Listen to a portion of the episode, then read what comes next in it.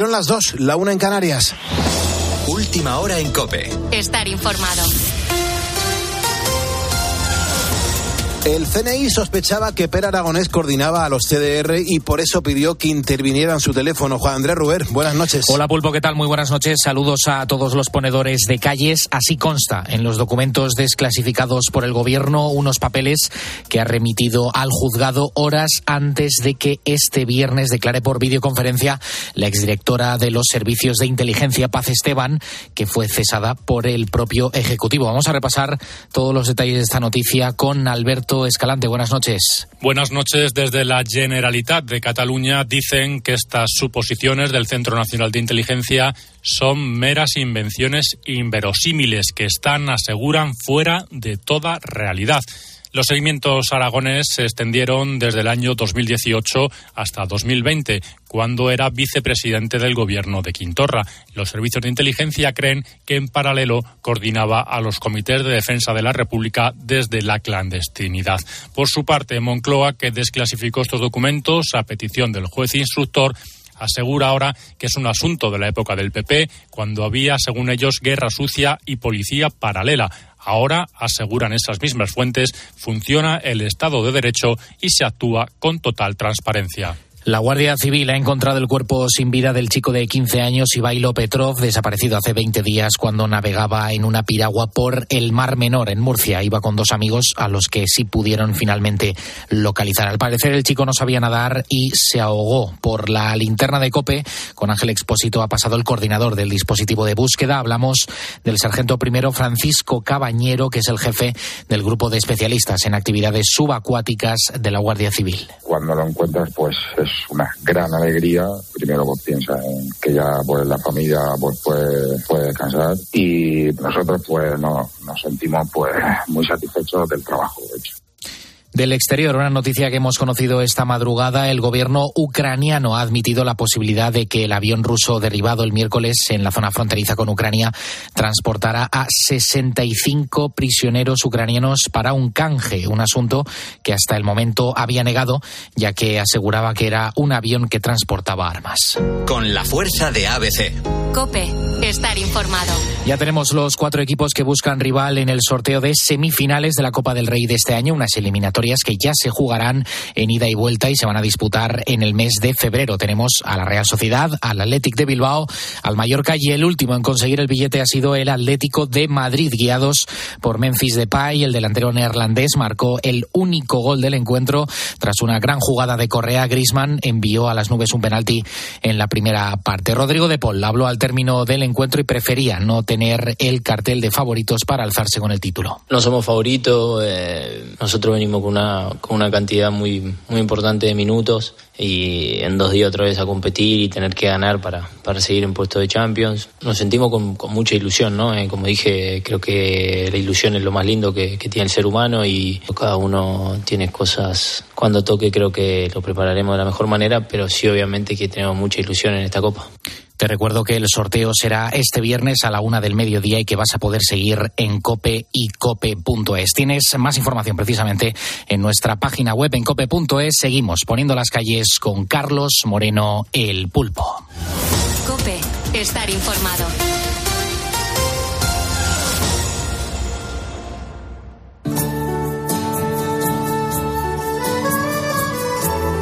Muchas gracias, Juan Andrés Ruber, por actualizarnos la información a los ponedores de calles. Gracias. Nosotros tenemos que acompañarte hasta las 6 de la mañana.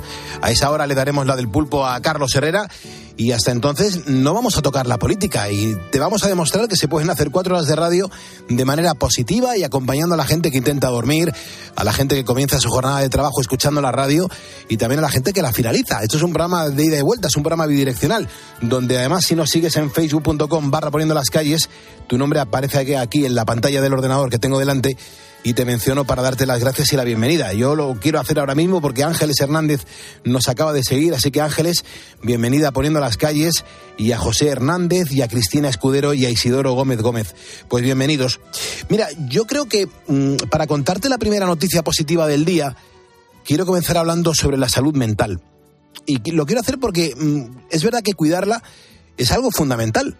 Y poco a poco, pues cada vez somos más conscientes de que puede afectar a nuestro bienestar. 450 millones de personas se ven afectadas en el mundo por un trastorno de salud mental.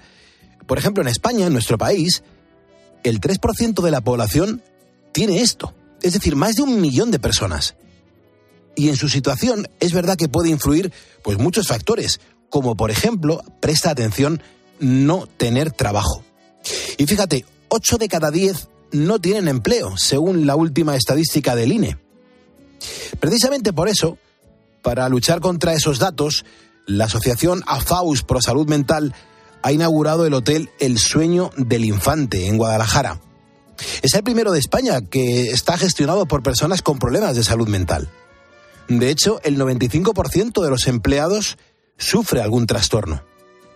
El edificio tiene habitaciones para más de 50 personas y para trabajar allí, pues primero hay que realizar un curso de formación y completar las prácticas en el propio establecimiento.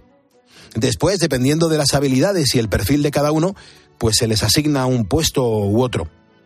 Esta iniciativa lo que hace es que permite que personas como Alberto Sanz pues puedan desarrollarse laboral y personalmente. A él siempre le ha gustado la música, pero cuando cumplió 18 años y pensó en estudiar en el conservatorio, pues le diagnosticaron depresión y esquizofrenia y no pudo hacerlo.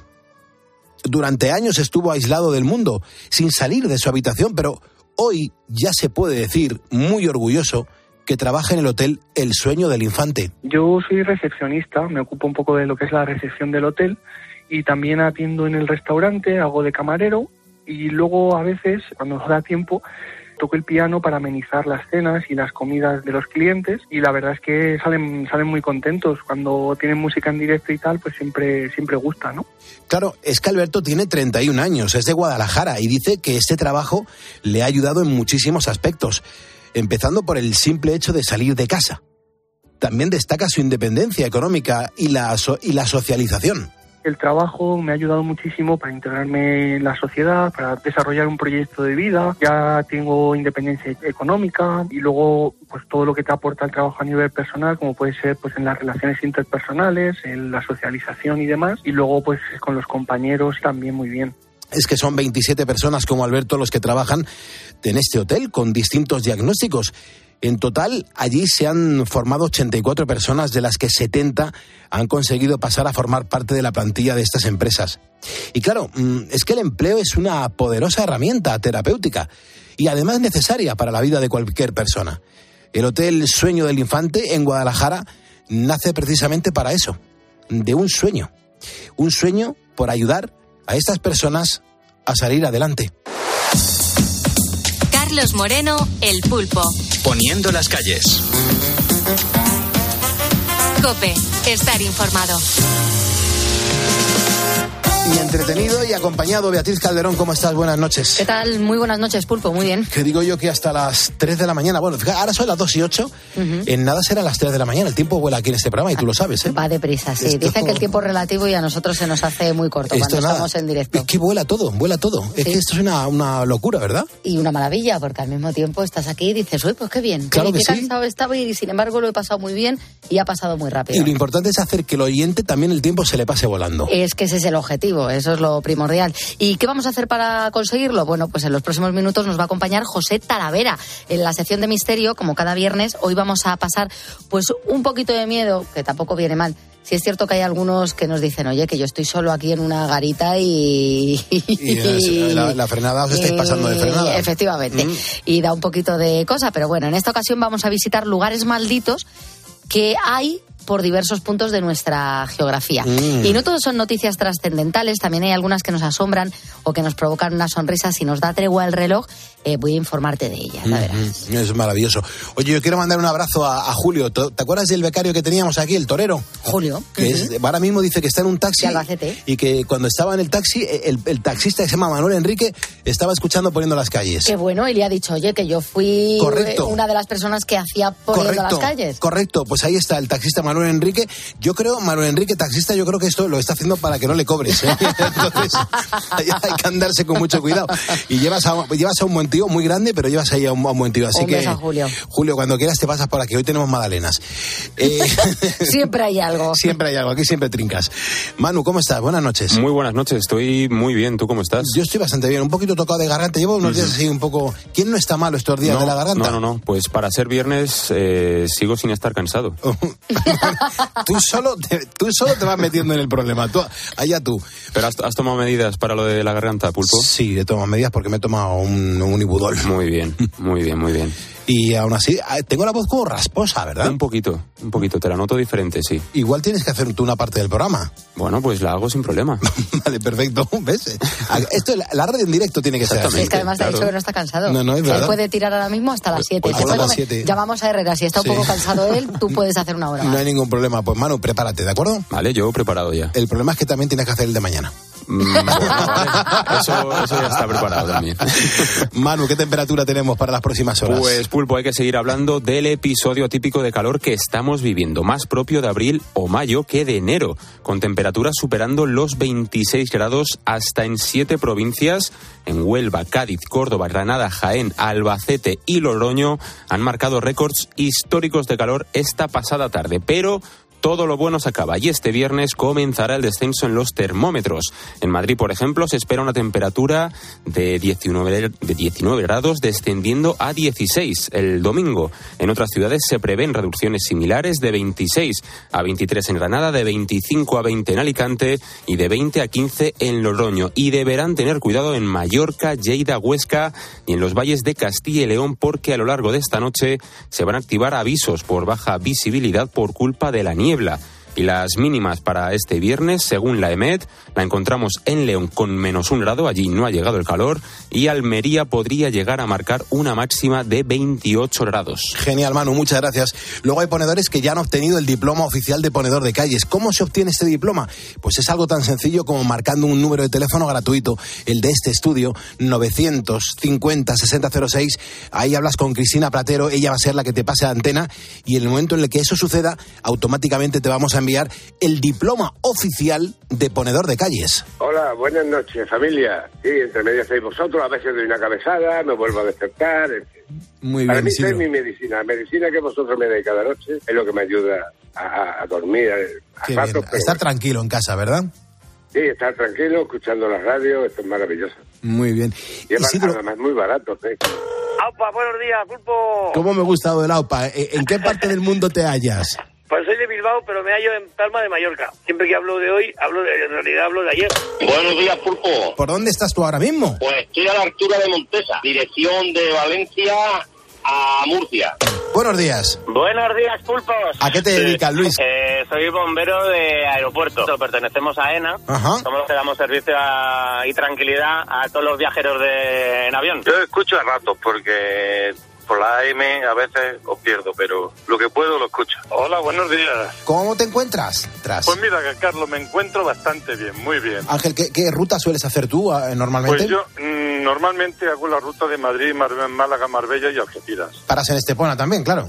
Claro, claro, en Estepona cuando subo para Madrid. Y gracias por tu programa, porque quieras o no, nos ayuda muchísimo. Tu programa es lo mejor que tenemos por la mañana. Poniendo las calles. Estos ponedores entraron en directo, nos contaron el motivo por el que escuchaban la radio, si estaban trabajando, si estaban, bueno, pues escuchando la radio tranquilamente en casa, si comenzaban jornada, alguna inquietud, compartir un rato de radio con la cadena Cope.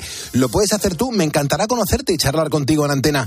El teléfono, insisto, es gratuito, 950 6006 Ten en cuenta que si me estás escuchando ahora es porque eres un ponedor y juntos vamos a por el viernes. Son ponedores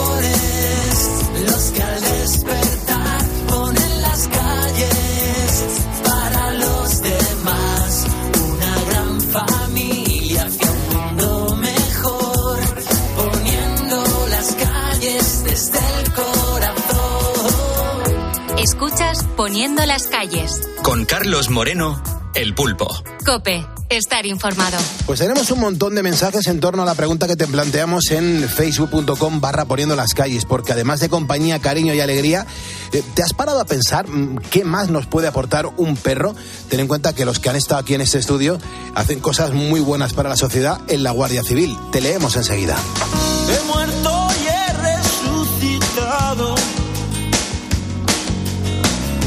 mis cenizas. Un árbol he plantado, su fruto ha dado.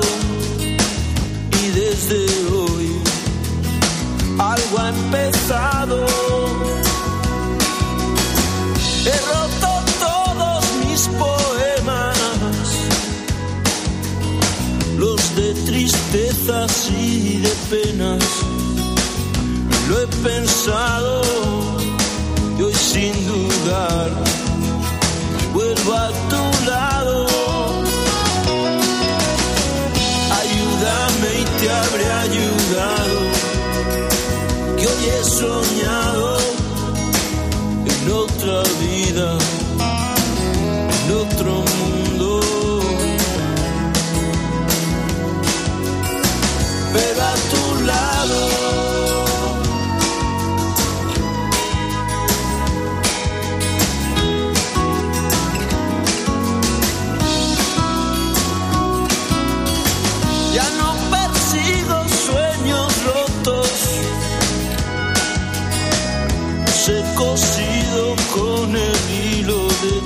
ojos y te he cantado al son de acordes aún inventados. Ayúdame y te habré ayudado, que hoy he soñado en otra vida,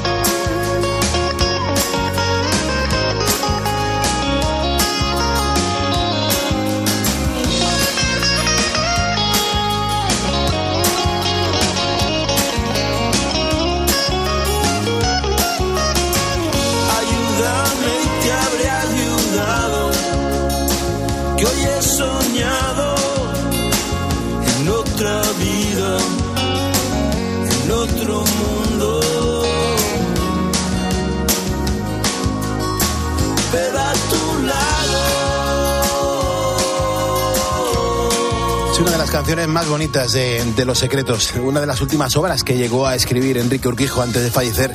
Las 2 y 7, la 1 y 7 en Canarias, en la cadena COPE, seguimos poniendo las calles y hablando de perretes. Qué barbaridad y cómo se les quiere a los perretes y sobre todo hasta fotos nos están enviando los ponedores, vea. Es que están muy orgullosos de su mascota y de ese animal que les hace compañía. Hoy les preguntábamos a los ponedores eh, un poco nos hablaran, bueno, pues de, de sus perretes y sobre todo qué creen ellos que nos aportan, además de cariño, de amor. Eh, pues, eh, por ejemplo, Tormenta Salamanca nos cuenta seguridad. Nos dan mucha seguridad. Claro. Dice, mm, en mi caso, por ejemplo, nos eh, prevenía de los cotillas, de los intrusos, de los pesados. Tyson era el dueño de la puerta. Claro, no se le escaparía a nadie. Seguro que se ponía y ladraba en el momento que notaba que alguien se, se acercaba. Claro. Luego Juan Carlos dice, madre mía, si yo os contara, hace dos meses he tenido que sacrificar a mi perra, Vaya. le faltaba hablar. Dan todo, son mejores que muchas personas y tengo que decir que todavía la, la lloro. Eh, Antonio Salazar confiesa que eh, el perro es el único amigo fiel que tiene. Dice, yo lo digo por experiencia porque es que el único amigo que tengo de verdad se llama Simba, es un cruce de podenco con pastor alemán, lo adoptó porque le abandonaron. Eh, en principio no se iba a quedar con él, trató de llevarlo a una protectora, pero al parecer, bueno, fue imposible porque la protectora estaba hasta arriba. Dice que sus hijos lo vieron al podenco y dijeron, no, no, nos lo tenemos que quedar. Lo lavaron, se lo quedaron y dice, de verdad, el amor más puro y sincero que me ha dado nadie. Eh, de hecho, es el único que se alegra de verle cuando llega a casa. claro, dice, claro, dice el Antonio, resto es el, pasa. único, es el único que se alegra cuando llego a casa. Dice, lo adopté con cuatro años, ahora tiene diez, y me gastaría lo que hiciera falta para que pudiera estar más tiempo conmigo. También José Rubio, que dice que le hemos tocado la fibra, que tiene una perra cruzada con mastín. Es la única que le hizo llorar cuando estuvo enfermo, casi dos meses sin verla. Dice, ojalá las personas fuésemos como los perretes.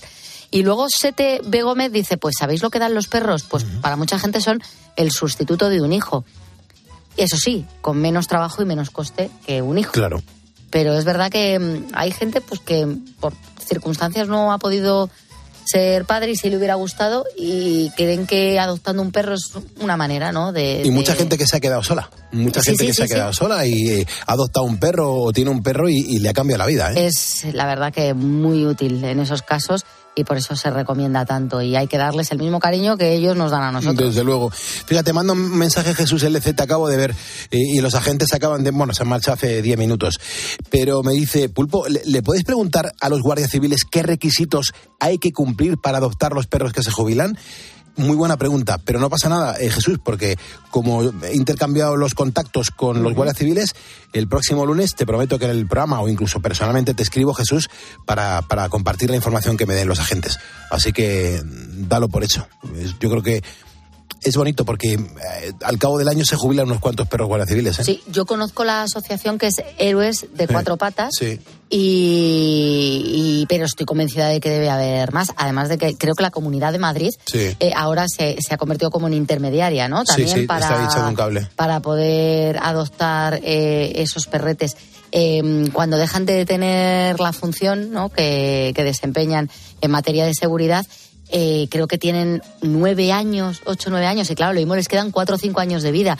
Y es una pena que no tengan un hogar donde pasar su jubilación Claro. como Dios manda. Claro. Y debe ser una pasada tener un perro que ha sido adiestrado, Adiestrado por la Guardia Civil. Esto lo tengo que decir así. Tiene que ser una Tiene que ser pasada. increíble, increíble, increíble. O sea, eh, más educado que Ya. tú Sí, en sí, tu sí, casa. no, es increíble. Eh, El perro tiene que ser brutal. Y a mí me hacía mucha ilusión, le he dicho a los agentes, digo, no, no me importa que ladren. Han estado aquí los dos perritos. Pero eh, que te van a ladrar. De verdad, no han ladrado nada. ¿A qué han estado? ¿A qué han estado? Y no han ladrado en absoluto. Vamos a subir las fotos que nos hemos hecho, eh, eh, que nos hemos hecho en el estudio para que las vea toda la audiencia. Porque ha sido increíble. Son las 2 y 21, la 1 y 21 en Canarias. Eh, te recuerdo, facebook.com barra poniendo las calles, Guadalupe Miranda, Juan, Gómez- Juan González Romera, José María Gem y Charo Sánchez. Gracias porque os acabáis de sumar a este programa de radio.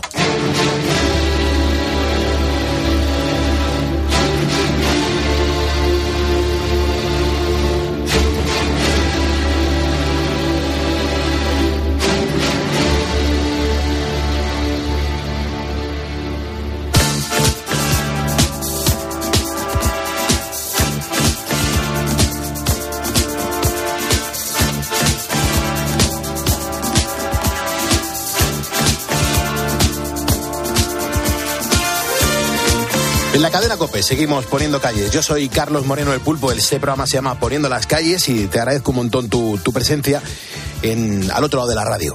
Mira, vamos a empezar nuestra sección de leyendas y misterios. Eh, tenemos una cantidad ingente de, ellos en los lugares más insospechados. Y el que más sabe de todo esto y lo demuestra cada noche en este programa es nuestro experto José Talavera. ¿Cómo estamos? Buenas noches, José. Buenas noches, Pulpo, y a todos nuestros cientos de miles de amigos ponedores. Qué maravilla. Oye, vamos a contar de dónde vienen algunas expresiones populares, José. Eh, Es que, claro, Vamos, todas vamos. tienen una- una- un fuerte componente histórico, ¿eh? Hoy, por ejemplo, toca hablar de lo que se dice a los artistas, sobre todo a los de teatro, para desearles suerte. Es algo que es bastante ordinario, pero es que es tal cual lo voy a pronunciar. Mucha mierda, José. Pues sí, Pulpo. Tal vez suene un poco raro y sorprendente esta expresión, hay que decirlo, pero peor suena la que dicen los ingleses, que dicen break a leg o rompete una pierna, que no hay por dónde cogerla. A ver, ¿para qué te vas a romper una pierna Con lo que duele. cuando sale al escenario, no? Bueno, pero vamos a lo nuestro, porque la expresión mucha mierda tiene un origen curioso, cuando menos. Bueno, lo mejor que le podía pasar a la gente del teatro es que fuera mucha gente a ver sus espectáculos. Bueno, pues hay que remontarse en el momento en que los espectadores, sobre todo los más pudientes, pues llegaban a los teatros en carruajes tirados por caballos. A ver si sabéis por dónde voy. Bueno, pues si venían muchos y lo hacían en este medio de transporte, los caballos solían dejar la zona llena de excrementos a la espera de que terminara la función, entendiéndose como un éxito rotundo que la entrada de un teatro estuviera llena de cacas equinas. ¿Qué te Mm, parece, Pulpo? Que, que tiene to- todo su sentido, ¿eh? Sí, sí, sí. Bueno, bueno, hoy en día se usa para todo. Se usa para un examen, para un concierto, cualquier otra función o performance. Vamos, que ya no es ni teatro ni cine, sino que se ha extendido a nivel general. Vamos. Hombre, yo creo que es una explicación que, que está, es totalmente consistente, me gusta y tiene mucho sentido. Y ahora lo que tenemos que hacer es continuar con nuestro tema principal de hoy, que son esos lugares malditos que por unas u otras razones pues se han convertido en centros de misterios y leyendas negras que repele a muchísima gente. Sí, sí, de hecho hay muchas personas que no se acercarían a estos sitios, digamos, tan llamativos por nada del mundo. Y es que en estos lugares de los que vamos a hablar, pues la verdad es que ocurren fenómenos que se escapan del entendimiento y por lo menos del más lógico. Vamos, a mí me gusta ir, pero yo sé que perfectamente que hay mucha gente que no, claro. Pues te digo una cosa, hay que comenzar por Andalucía. Y nos vamos a ir a parar hasta una de sus vías más emblemáticas, pero también más misteriosa, porque vamos a hablar de los fantasmas de la calle San Luis. Efectivamente, ahí estamos en Sevilla. Bueno, pues la historia de estos fenómenos paranormales es muy conocida, Pulpo. Se habla desde la visión de extrañas figuras en un solar que llevó muchos años edificar. Allí hasta luces extrañas, desplazamientos de objetos, psicofonías. Bueno, mm, tremendo. Bueno, también afectaba esto a la iglesia de San Luis de los Franceses, que es una maravilla, por cierto, hay que decirlo. O el Centro Andaluz de Teatro, o la iglesia de Santa Marina.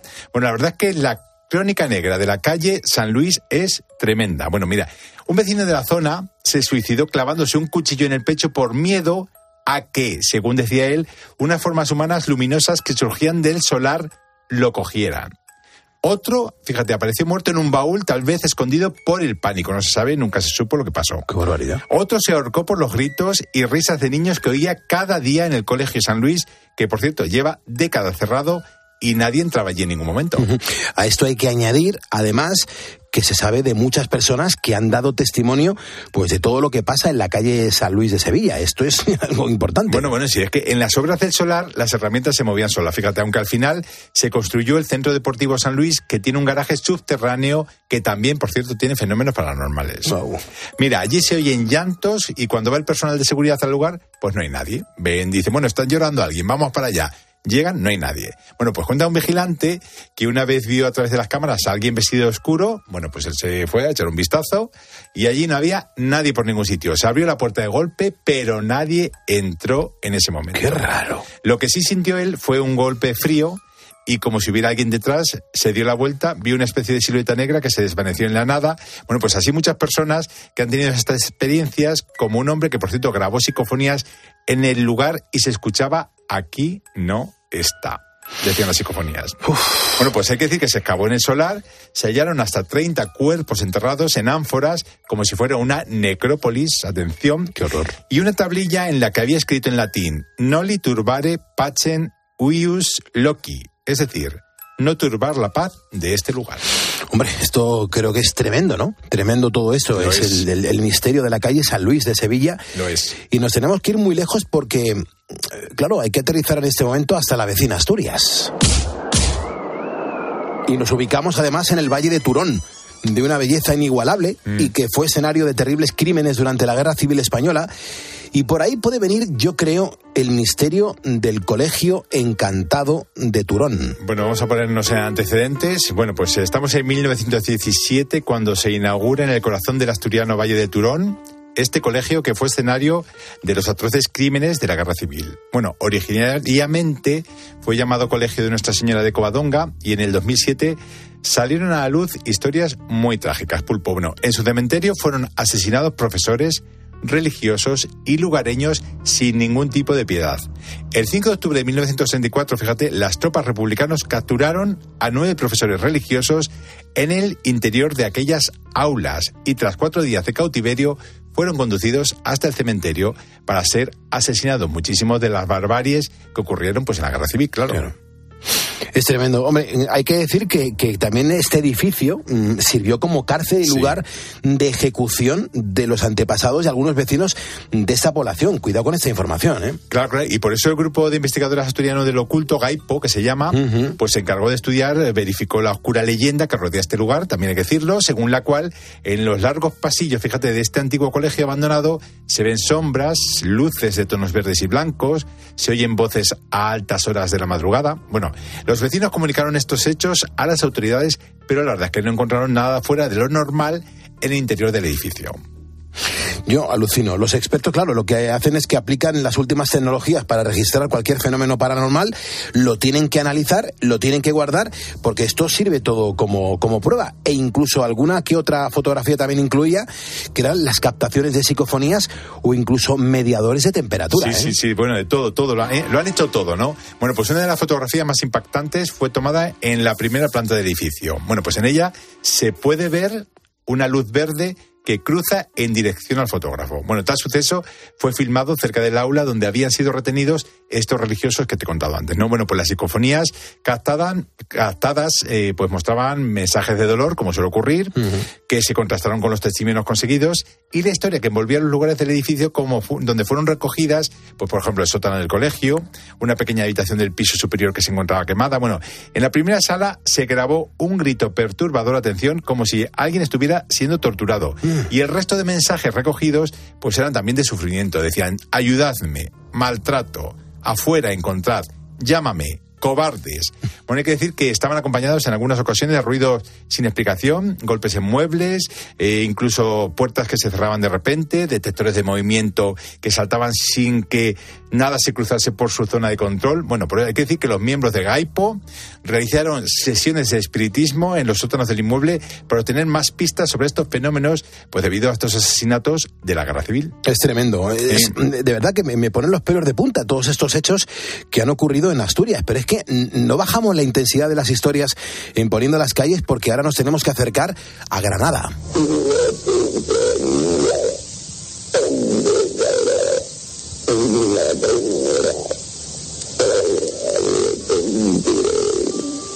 Y nos acercamos a Granada porque nos vamos a detener en un hospital para enfermos de tuberculosis y lo vamos a hacer para conocer el misterio del sanatorio de la Alfaguara.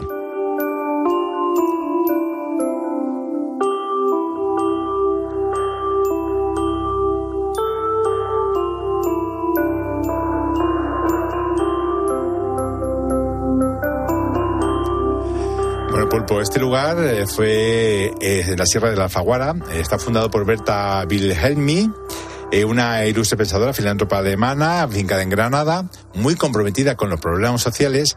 Y hay que decir, fíjate, que su fallecimiento supuso una conmoción tremenda en la sociedad granadina de la época. Bueno, pues el personaje se convirtió en una leyenda y alrededor del hospital pues se sucedieron desde entonces, fíjate, numerosos fenómenos paranormales.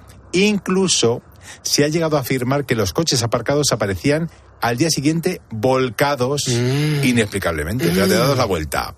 Bueno, se dice que se oyen voces, que los árboles de alrededor mueren y que los pájaros dejan de trinar según el visitante se va acercando al edificio. Además, José, y hay que decir y hay que compartir aquí en Poniendo las Calles, también se dice que el espectro principal del lugar se llama Berta. Sí, sí, Tiene sí, nombre de mujer, claro. como la propia fundadora del centro. ¿eh? Exactamente, es uno de los fantasmas que aparece entre las ruinas del viejo sanatorio en este lugar recóndito. Bueno, pues esta presencia la conocen los vecinos de Alfacar y algunos montañeros desde hace bastantes años. Unas psicofonías, que son las que hemos oído antes, revelaron que la figura que aparece entre las ruinas dicen que se llama Berta, por supuesto. También se ha podido escuchar voces de un hombre. Se ha visto la figura también de un hombre de negro, que podría tratarse de un cura, pues el sanatorio fue regentado durante un tiempo por jesuitas. En algunas psicofonías, supuestamente este hombre decía, tranquilo, que sí va a salir. En otros, una mujer dice, no me molestes más, vete o no entres dentro. Estas son las psicofonías que se escuchan. Bueno, algunas fotos que se publicaron en periódicos como El Ideal, por ejemplo, se veían imágenes extrañas detrás con caras del niño entre la maleza y las ruinas. También se veía un perro, que podría ser un Doberman, que también se supone que era un perro fantasma. Bueno, toda una fenomenología poltergeist que a día de hoy sigue vigente. Así que cuando quieras, nosotros vamos a verla. A ver si la descubrimos. Mira, a vamos, Berta. vamos a reírnos un poco, porque ahora mismo me pongo en la piel del oyente del ponedor que nos está escuchando, que también se tiene que estar un poco acongojando. porque esto nos da un poquito de, de mal rollito. Estos increíbles lugares eh, están encantados, son de España, y como estamos en España, pues tenemos que seguir avanzando. Nos vamos a acercar a Cataluña.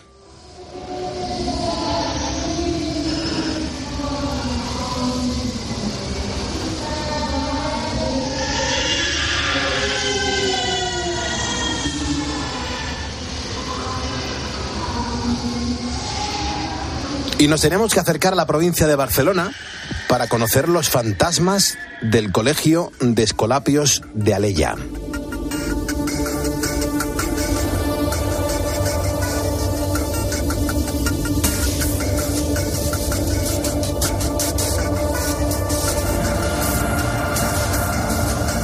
¿Cómo era esto? Bueno, pues mira, puertas que se abren y se cierran solas. Bueno, esto te suena, ¿verdad? Me suena, todo sí. me dicen, golpes en las paredes. ¿Con? Supuestos- Go- ¿Golpes en las paredes con qué? ¿Con qué? Con la, con la cabeza, no te aseguro. Vale, bueno. Con la, con la cabeza Con los codos. Con los codos. Madre mía, qué dolor. Bueno, supuest- supuestos rituales de magia negra. Y muchos que aseguran haber grabado psicofonías de todo tipo son algunas de estas cosas escalofriantes que se pueden vivir en esta escuela abandonada de Leia. Y es que este colegio religioso acogía alumnos internos y externos, siendo uno de los más reconocidos de la época. Bueno, pues fíjate que las instalaciones aún se conservan mm, parte de la belleza de lo que un día fue y se tuvo la idea de convertirlo en un hotel de lujo gracias a la inversión de un magnate ruso que por lo que tuvo esta gran idea. Yo no sé si será buena idea o no, pero se podría convertir perfectamente en un hotel fantasma que haría las delicias de los amantes del oculto, ya que el ruso no llegó a cumplir su cometido. Bueno, yo no sé si alguien te va a comprar la idea, José, que quieres que te diga, pero tú regístrala por si acaso. Por si acaso, por si acaso, por si acaso. Vamos, vamos a intentarlo, vamos a intentarlo. Por si acaso. Ahora nos toca conocer, bueno, pues en un minuto y poco, algunos de los misterios más interesantes e intensos de la humanidad. Vamos a hablar sobre una piedra, pero no es cualquier piedra, sino que nos estamos refiriendo a la piedra Rosetta, uno de los mayores misterios de la humanidad, mm, que yo recuerde, vamos. Bueno, vamos a hacer un poquito de historia. Mira, la campaña de Napoleón en Egipto duró tres años, del 1798 a 1801. Bueno, pues allí Francia e Inglaterra se enfrentaron en tierras egipcias y sirias. Bueno, hay que decir que el fracaso militar de los franceses tuvo, a pesar de todo, pues fue un pequeño contrapunto de gloria. Porque en el verano de 1799, concretamente el 15 de julio, un capitán del ejército francés, que era Pierre-François Bouchard, descubrió la piedra Rosetta Pulpo mientras realizaba trabajos de excavación pues, para reforzar una zona defensiva en la ciudad de Rashid, a unos 80 kilómetros de Alejandría. Bueno, sin embargo, el gozo del triunfo científico duró poco. Bueno, pues tras la victoria de los ingleses, la piedra Rosetta pasó a manos del Imperio Británico, tal y como quedó reflejado en la capitulación de Alejandría. Bueno, es que a día de hoy hay que decir, hay que contarlo y compartirlo con los ponedores, es la piedra estrella del Museo Británico, lleva allí más de 200 años. Claro, es que Rosetta pesa varias toneladas y es de un material parecido al granito. que todo el mundo se ha disputado, bueno, pero se sigue manteniendo en el Museo Británico. Bueno, pues lo que tú dices, tú ese material es la grano diorita, grano diorita se llama. Bueno, pero ¿qué mensaje hay escrito en la famosa piedra? Bueno, pues el texto, que está grabado únicamente en una de sus caras y escrito en tres idiomas distintos, hace referencia a un decreto de Ptolomeo V Epífanes con fecha del 27 de marzo del 169, 196 antes, de Antes de Cristo, Cristo. Mm. en el cual las 14 primeras líneas están escritas en jeroglífico. La parte central en demótico, que es un derivado del jero- jeroglífico y ocupa 32 líneas. Y la parte inferior está dedicada al griego con un total de 54 líneas. Bueno, pues hicieron falta 20 años del 1799 a 1822 para descifrar el código escondido en la piedra roseta, pues el idioma jeroglífico se había perdido desde que el Imperio Romano tomase el control de Egipto en el 30 antes de Cristo. Bueno, pues fueron muchos, muchos, muchos los estudiosos que recibieron la transcripción de los textos a lo largo de estas dos décadas, pero fue Jean-François Champollion quien culminó en el exitoso descubrimiento del código un 14 de septiembre de 1822. Bueno, pues no habría podido descifrar este lenguaje si no hubiera conocido el copto, que es un idioma compuesto por el alfabeto griego, más algunos caracteres demóticos, y el idioma jeroglífico, perdón, el idioma Jeroglífico. jeroglífico dejó de ser un misterio y Champollion llegó a clasificar y componer una tabla de 300 signos, lo que le permitió hacer las transcripciones entre los tres textos y por eso Pulpo actualmente podemos conocer lo que dicen en los jeroglíficos, si no lo conoceríamos. Qué pasada de historia. Pues José Talavera, yo te doy las gracias por hablarnos de estos lugares malditos que se encuentran por toda España y sobre todo por esta mítica piedra roseta. Vaya historión. La semana que viene volvemos con nuevas leyendas, misterios y las historias más interesantes de nuestro país, de nuestra querida España. De nuestra querida España. Bueno, pues un abrazo pulpo y ya sabes que estamos en Facebook o Instagram en la cuenta arroba José Talavera Visual. Un abrazo.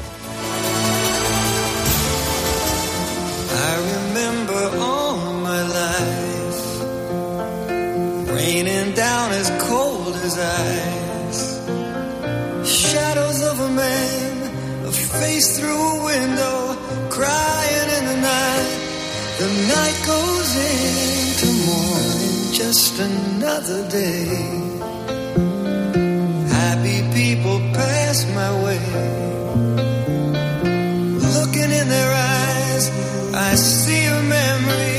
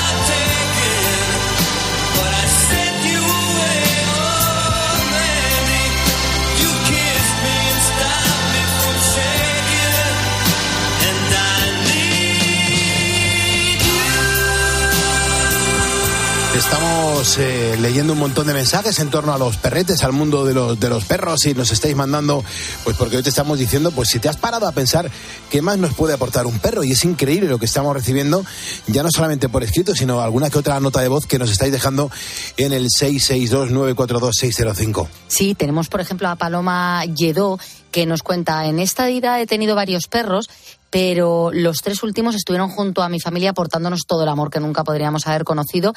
Eran Golden Retriever, primero fue Nana, se convirtió en el ser que se fusionó con mi alma, era como una parte de mí. La perdimos en el parto cuando nacieron sus dos cachorros, Gandhi y Nor de, Nana, y me los quedé. Dice, bueno, los tres han formado una parte de nuestra familia durante 21 años y eran uno más. Su nobleza, su lealtad, su inteligencia eran insuperables. No voy a tener más perros porque ya soy mayor, nos cuenta Paloma, y claro, tener otro mm, lo considera pues una irresponsabilidad por su parte. Luego Robert dice que te aportan compañía y lealtad, cosas que a veces no te da ni la familia. O Pablo, que dice amor y mucha paz. Aquí tenéis a Dara y a Aste, una perra y un gato, que son los mejores. También Javier Martín, que dice, bueno, pues te aportan seguridad en la, en la vivienda y a veces también incluso paseando. O Rafa Carballo, que dice, un perro a lo que te enseña es a querer. Hay gente que no sabe querer y ha tenido un perro. Y le ha cambiado la vida. Y le ha cambiado la vida. Y la forma de querer y, de amar. Y luego José Mari dice, aparte de lo que habéis escrito, los perros tienen la capacidad de levantarte la moral. Por ejemplo, te animan a salir con él, con él, aunque llueva, y cuando ya está tranquila la noche, a los que vivimos solos, pues hace que no nos sintamos tan solos. Así que son un regalo. Pues fíjate, eh, esto es lo que nos estáis mandando a través de facebook.com barra poniendo las calles. Hay ponedores que prefieren mandarnos notas de voz. A mí me encanta escucharte. Buenas noches, ponedores. Soy Martín Díaz Paulano de Jaén. Voy en mi cañón para Jaén ya. Voy con mi hermano. Os presento a mi perrita Nora. Es una pasada a un perrito, una perrita. Son muy fieles. Ojalá que todo el mundo fuéramos como los animales, como los perros. Y nada, que si tenéis un animal no lo abandonéis nunca. Y si podéis adoptar, adoptar. Venga, ponedores, ánimos. Gracias, Pulpo. Muchas gracias a ti por, por mandarnos esta nota de voz y sobre todo estar escuchándonos ahí desde, desde tu camión. Muy, muy buena ruta. Y luego tenemos otro mensaje que hemos recibido en nuestro WhatsApp. A ver, Mariano, ¿qué nos dice este ponedor? Hola, buenas noches, Pulpo. Soy Mati de Sevilla y soy ponedor y sobre los perros me encantan. Yo he tenido tres, uno se me murió y otro que dos que tengo ahora. Hasta luego. Hasta luego, muchas gracias por tu mensaje. Qué pena da también que, se muera un, perrete. Cuando se muere un, perrete, eh, la familia lo pasa muy mal. ¿eh? Es una pena. Hay gente, de hecho, que dice que ya nunca más va a volver a tener perros cuando ha pasado por el trance, porque es como perder. Eh, a un miembro de la familia, es que forman parte de, de la familia y, hay gente que le cuesta muchísimo superar la pérdida. Qué penita, yo no quiero ni pensarlo, la verdad. No me tiene que dar muchísima pena. Vamos a abrir el teléfono gratuito de este estudio, el 950-6006. Alfredo, ¿cómo está? Muy buenas noches. Hola, buenas noches, Pulpo. ¿Qué tal me oyes? Te oigo muy bien. ¿Cómo, cómo va la vida? Sé que está ah, lejos, ¿eh, Alfredo? Estoy un poquito lejos, sí, por eso te he preguntado antes de nada eh, si me oías bien. Sí, sí, sí, te Estoy un poquito lejos.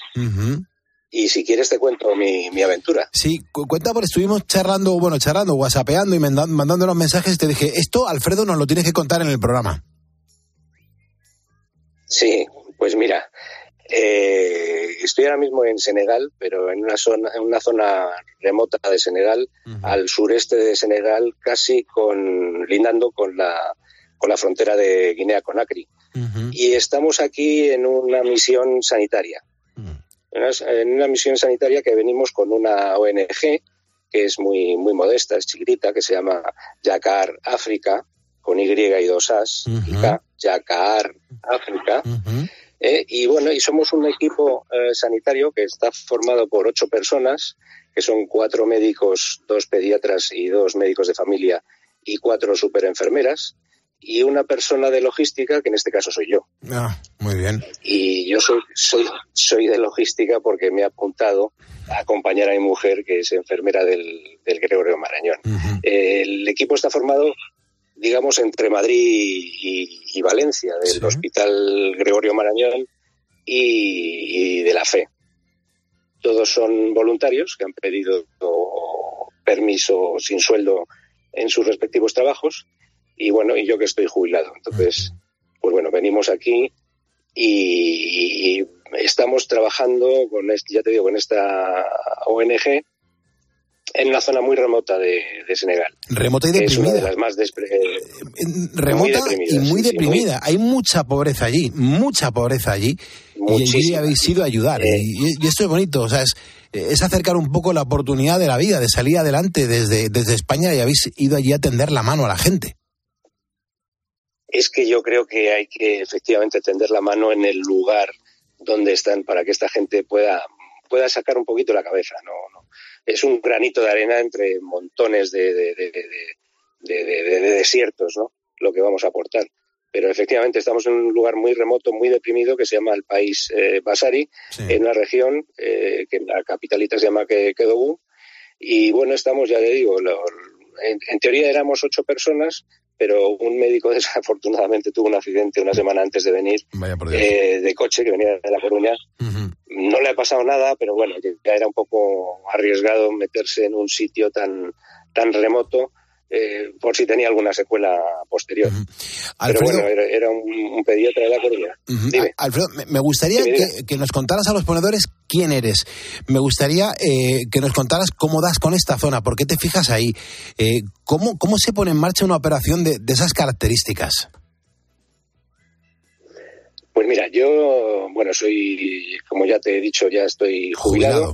Yo trabajaba antes en, en, otro mundo que no tiene nada que ver, que era en la aviación, trabajaba en, Iberia, que por cierto aprovecho para darle gracias a Iberia por las facilidades que nos ha dado para traer nada menos que 19 bultos con 400 kilos, porque hemos venido con todo. Mm. Y, me he metido en este mundo eh, a través de mi mujer. Ella es, eh, enfermera eh, sanitaria sobre todo a Centroamérica y Sudamérica. Lo que pasa es que esas misiones eran, eh, pues para operar a niños de corazón, eran como muy, muy técnicas. Y esta, a través de, ya te digo, la ONG Yacar África, eh, pues bueno, es eh, para paliar en lo posible cosas leves, digamos que pasar consultas, ¿no? Pasar consultas que, bueno, con un poquito de, ayuda esta gente la, haces muy feliz, porque simplemente con una, una herida en un, en un pie, eh, pues bueno, pues se le puede engangrenar y se puede quedar cojo, por, así decirlo. Entonces, con muy poquito le, podemos ayudar. Y ya digo, gracias a, mi mujer, pues me he apuntado a, esta aventura. Oye, ¿y, cómo se recibe allí la ayuda? Eh, cuando finalizáis la jornada, ¿cómo reacciona la gente? ¿Os sentís válidos en ese momento? Bueno, te sientes el, rey del mundo, te sientes el rey del mundo porque con un poquito de esfuerzo tuyo, ya digo, el mínimo mío. Yo eh, no soy de este mundo, pero te digo que ya eh, pincho hemoglobinas, eh, tomo tensiones, hago de, todo, ¿no? Por eso es el, el, ayudar en lo que, lo que podamos, ¿no?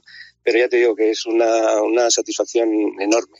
Hoy precisamente estamos acabando en un, en un poblado, porque vamos a diferentes poblados dentro de esta zona a diferentes poblados, pues bueno, con toda una furgoneta llena, con todas las medicinas, estamos como dos o tres días pasando consulta en cada sitio. Eh, hemos pasado consulta en, concreto en cinco sitios, que los tengo que apuntar, los nombres son un poco raritos, y hoy acabamos en, en Bandafasi. Y para acabar, en el poblado, digo poblado porque es tal cual, poblado, estamos viviendo en una choza, en, en, una especie de camastro, nos estamos lavando con, cubos, es decir, que, es eh, muy, muy rudimentario.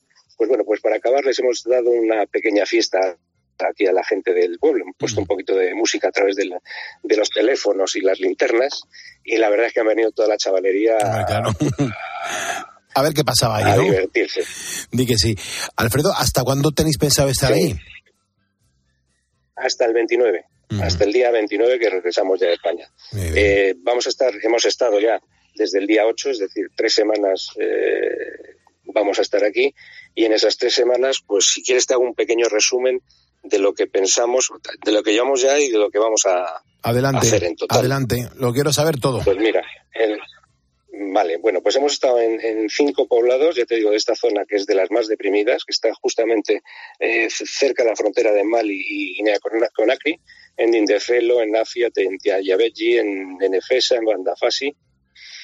Y al final de la campaña pues vamos a hacer unas 1.900 consultas, 1.900 consultas, de, las cuales son eh, unas 1.200 de adultos y 700 de niños.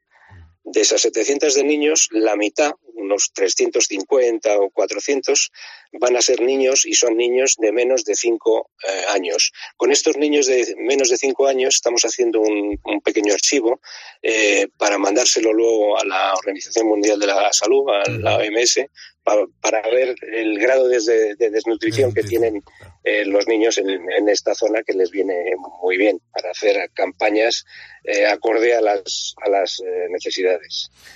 pues vamos a hacer un, total de unas 300 técnicas de, enfermería con curas, inyecciones, vías, eh, tenemos eh, equipos portátiles de ecografías y, de, y para hacer electros.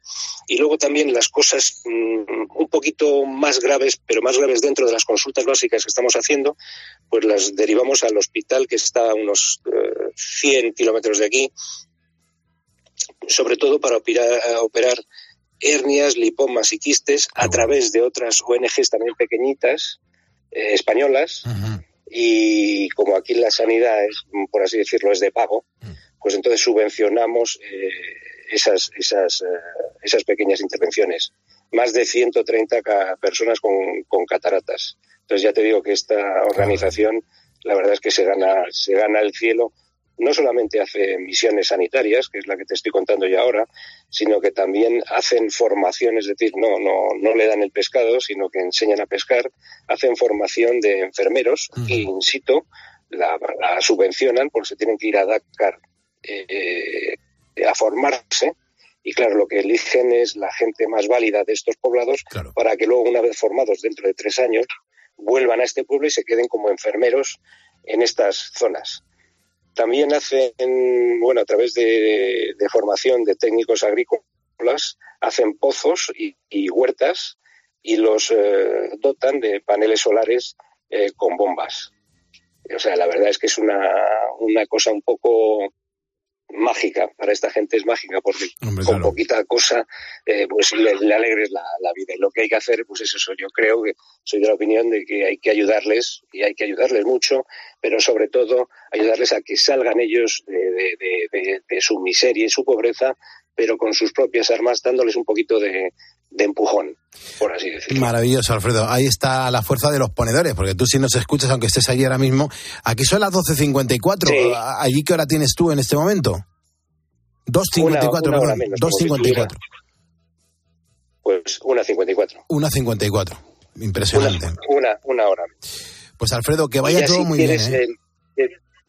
Si quieres pulpo ya te, tomo un poquito la mano y el pie y, te pido, igual que tú pides, oye, nos falta un solo ponedor más para llegar a una cifra redonda, ¿no? ¿Qué necesitas? Pues a nosotros, mira, un, un, solo socio más que se haga de, esta asociación y con, con eso mm, soy feliz ya hoy. Pues a ver si suerte. Yo, yo creo que algún ponedor caerá. y, y seguro que os van a echar un cable, os vamos a echar un cable, que de eso se trata, ¿no? De hacerlo todo en equipo. Eso es, eso es. Oye, Pulpo, muchísimas gracias por dar voz a, sobre todo a esta gente que, está muy, muy, muy necesitada. Desde luego que sí. Alfredo, un abrazo muy grande, que vaya muy bien y seguimos poniendo las calles y vosotros ponéis pues, la ilusión y la vida y el futuro a muchas personas. Te mando un abrazo enorme, Alfredo, muchas gracias. Un abrazo para todos. Muchísimas gracias por recibirnos. Hasta ahora. En cinco minutos llegamos a las tres de la mañana. Serán entonces las dos en Canarias. ¿Y tú qué piensas? Escríbenos en Twitter, en arroba cope y en facebook.com barra cope. Está todo el banquillo del Madrid, Paco, en pie Ancelotti, Chendo, Jopis, el preparador de portero, protestando en el cuarto árbitro. Va. El deporte solo lo vives así en tiempo de juego. Pues dile que no miren el bar. Estos audios. a jugar, que lo va a anular. Los vamos a escuchar. Disfruta del deporte como si estuvieras en el campo. Pues que se vayan olvidando del gol porque lo va a anular. Todos como si fuera un cine pendientes del bar. Este sábado, Las Palmas Real Madrid, Fútbol Club Barcelona, Villarreal. Y el domingo, Atlético de Madrid, Valencia. Hay ocasiones de gol, hay algo que llevarse a la boca a la Tiempo de juego con Paco González, Manolo Lama y el mejor equipo de la radio deportiva. El número uno del deporte. Seguimos poniendo calles de madrugada. Mi abrazo a la gente que está pasando por un mal momento, a la gente que está ingresada en un hospital, la gente que se está recuperando, la gente que está en la soledad o sufriendo. Desde aquí, con una buena canción, de verdad que nos animamos un montón. No quiero que me vuelva a ocurrir me he quedado sin fuerzas, luchando por ti. El mundo se me hundió. ¿Por qué me tiene que pasar a mí? Me siento fuera de sitio, andando por ahí sin saber qué hacer.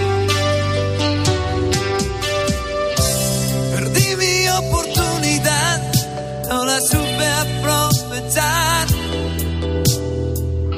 Y ahora hay otro ocupando mi lugar.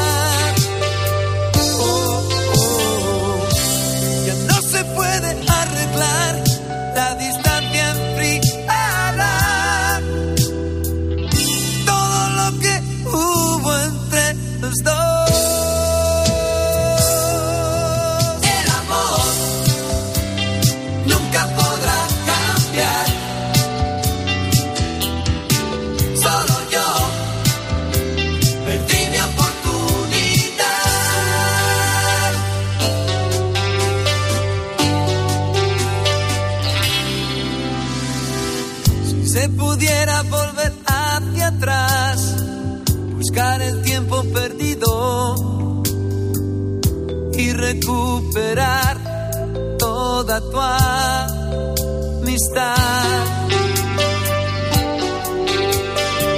Porque tuvimos que acabar así, sin darnos apenas cuenta.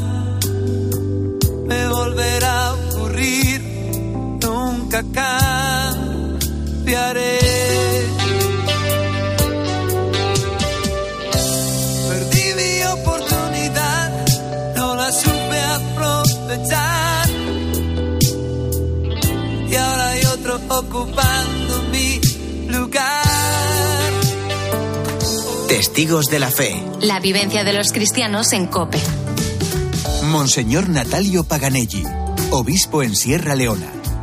He recibido desde el gobierno información que todavía hay un 28% de niños que mueren debajo de los 5 años. Es, una, es un eh, número, un porcentaje demasiado alto. ¿A qué se debe eso? Falta de medicamentos, falta de higiene y sobre todo falta de atención a los niños en los centros locales, eh, lo que llamamos consultorios.